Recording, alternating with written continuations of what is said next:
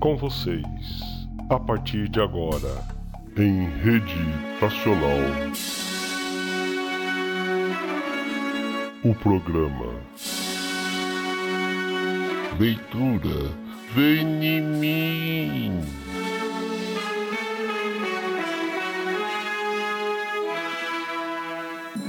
Olá, eu sou Juvir Filho e estarei com você neste programa para falar sobre a leitura.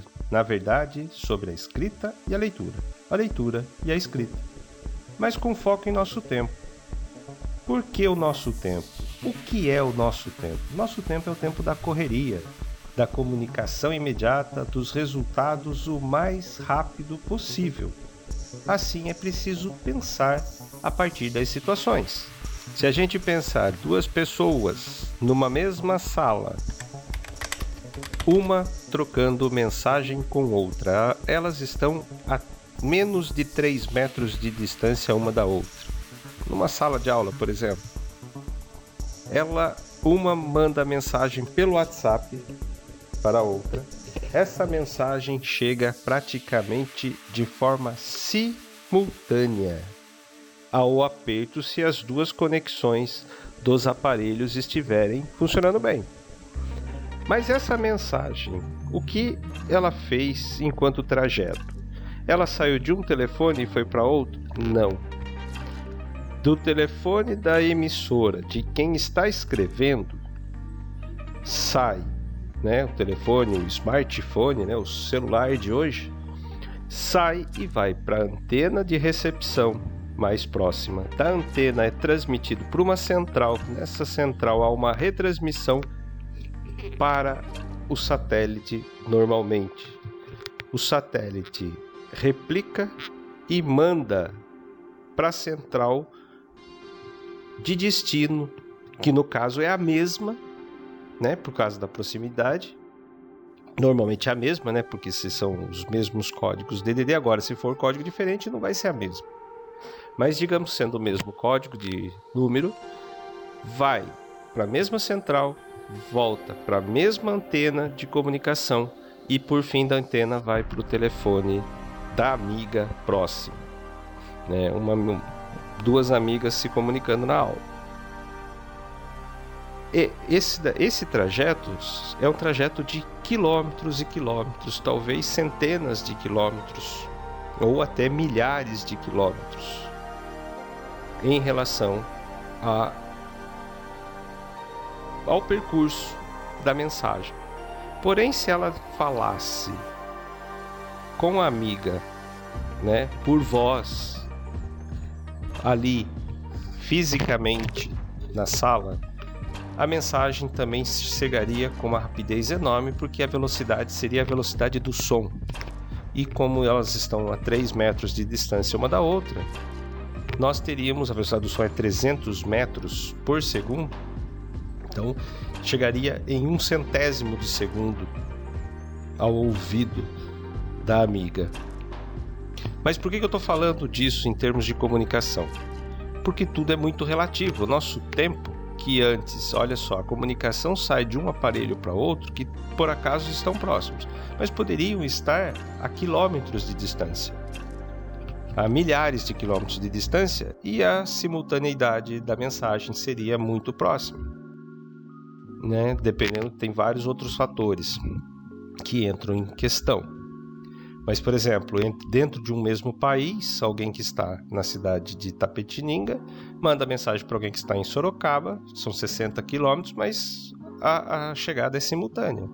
Então, com esse, essa nova realidade do simultâneo, a percepção temporal foi transformada. Nossa vida se transformou. Então, é tudo muito mais rápido. Antes, por exemplo, numa comunicação por e-mail, por SMS, que era um processo era um processo um pouco mais lento, não muito. Mas o e-mail, o e-mail dependia da pessoa estar com a caixa de e-mail aberta para receber, processar a informação, e a gente não tinha certeza se ela viu ou não. Então tinha uma temporalidade que poderia ser de horas, de minutos, de horas ou de dias. A carta escrita, né? Ela também é uma comunicação de mensagem que poderia demorar dias, meses ou anos para serem respondidas conforme a disposição e a, e a questão da, da ida e vinda, né? E essa, essa, essa dimensão do tempo da resposta faz com que a gente tenha uma outra relação com a informação, com a comunicação. E assim o nosso tempo, com a explosão de informação que temos e com a, a percepção comunicativa que nós passamos a ter, tudo se torna mais volátil. O que, que é volátil? Aquilo que vira volatiliza no ar, aquilo que evapora, né? que se desfaz no ar. Se propaga, mas se, se propaga desfazendo. E assim, por que estamos deixando de ler? Nós estamos realmente deixando de ler.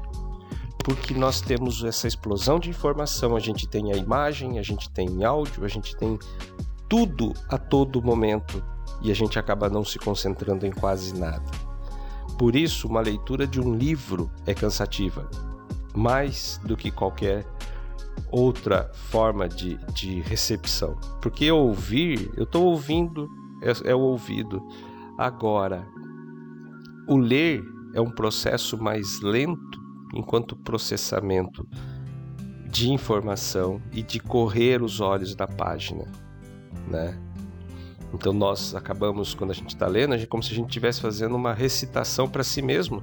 A gente está lendo, mas é como se lá dentro tivesse um, um mini eu, né? uma miniatura de mim mesmo, que está transformando em sons aquilo que eu estou lendo na página. E, a, e a, o processamento, muitas vezes, esse mini eu se perde por coisas que estão fora ou por ideias que estão é, me atormentando por dias ou por novidades que estão tomando a minha atenção e faz com que essa leitura se perca. Então, há muita coisa em jogo que faz com que a leitura se torne mais rarefeita.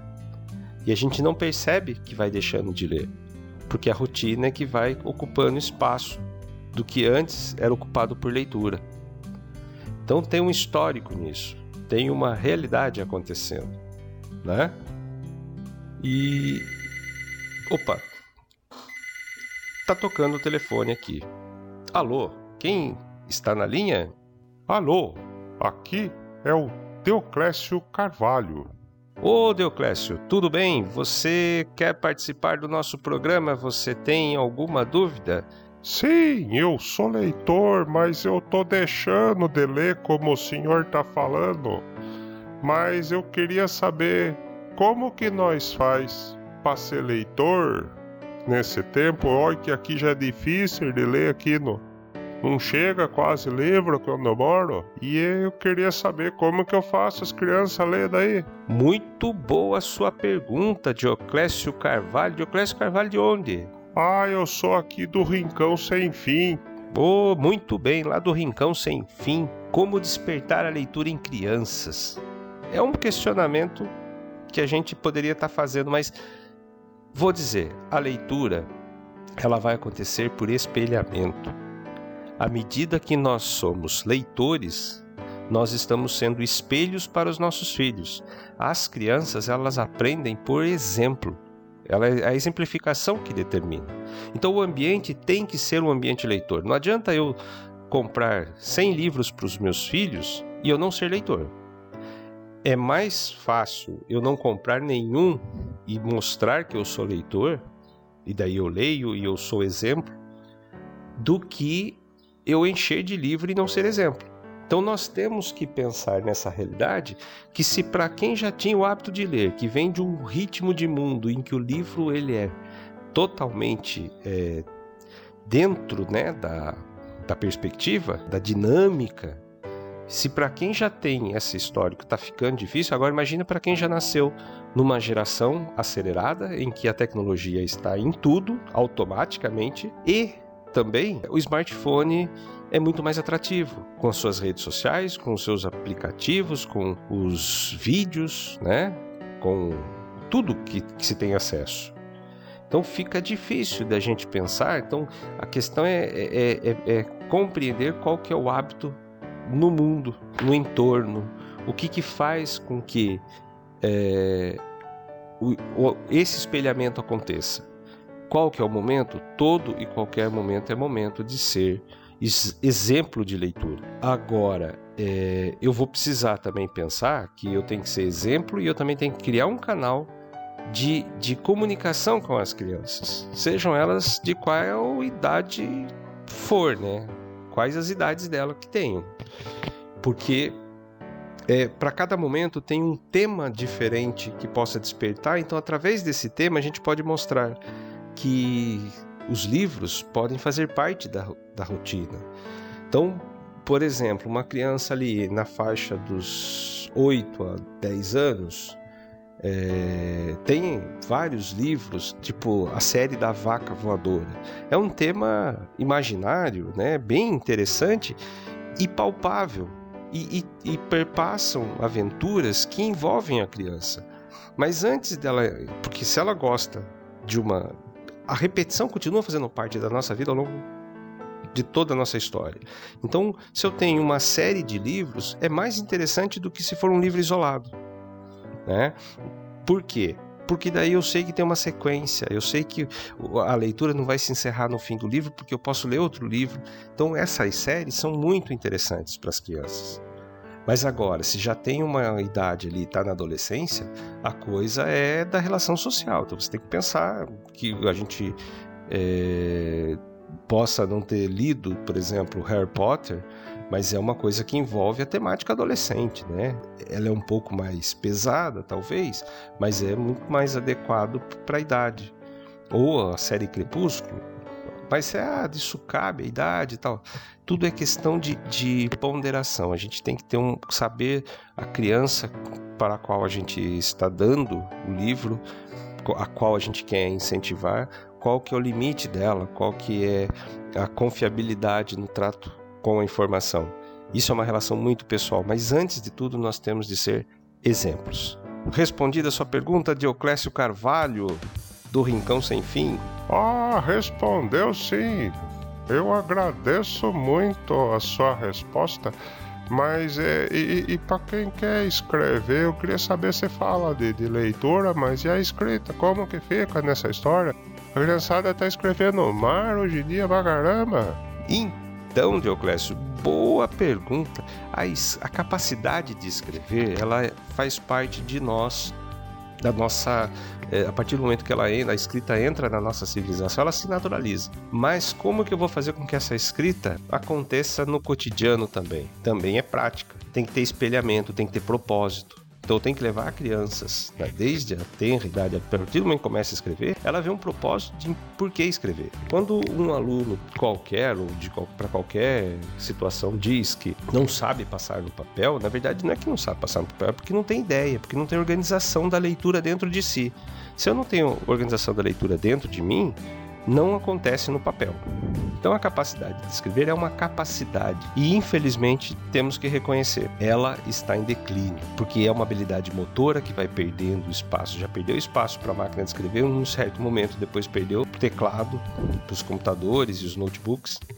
E agora é uma forma até mais complicada de escrita que é a tela do smartphone ou dos tablets. Então nós estamos, estamos limitando a uma capacidade por conta de não percebermos o seu efeito e realmente tem um efeito cerebral muito importante. A gente precisa pensar que a escrita, ela faz parte da vida, ela compõe o momento da vida e a gente precisa entender qual é esse papel. Em outro momento, posso trazer mais exemplos, viu, Dioclésio? Mas por hora eu acho que é, é isso que eu tenho a dizer.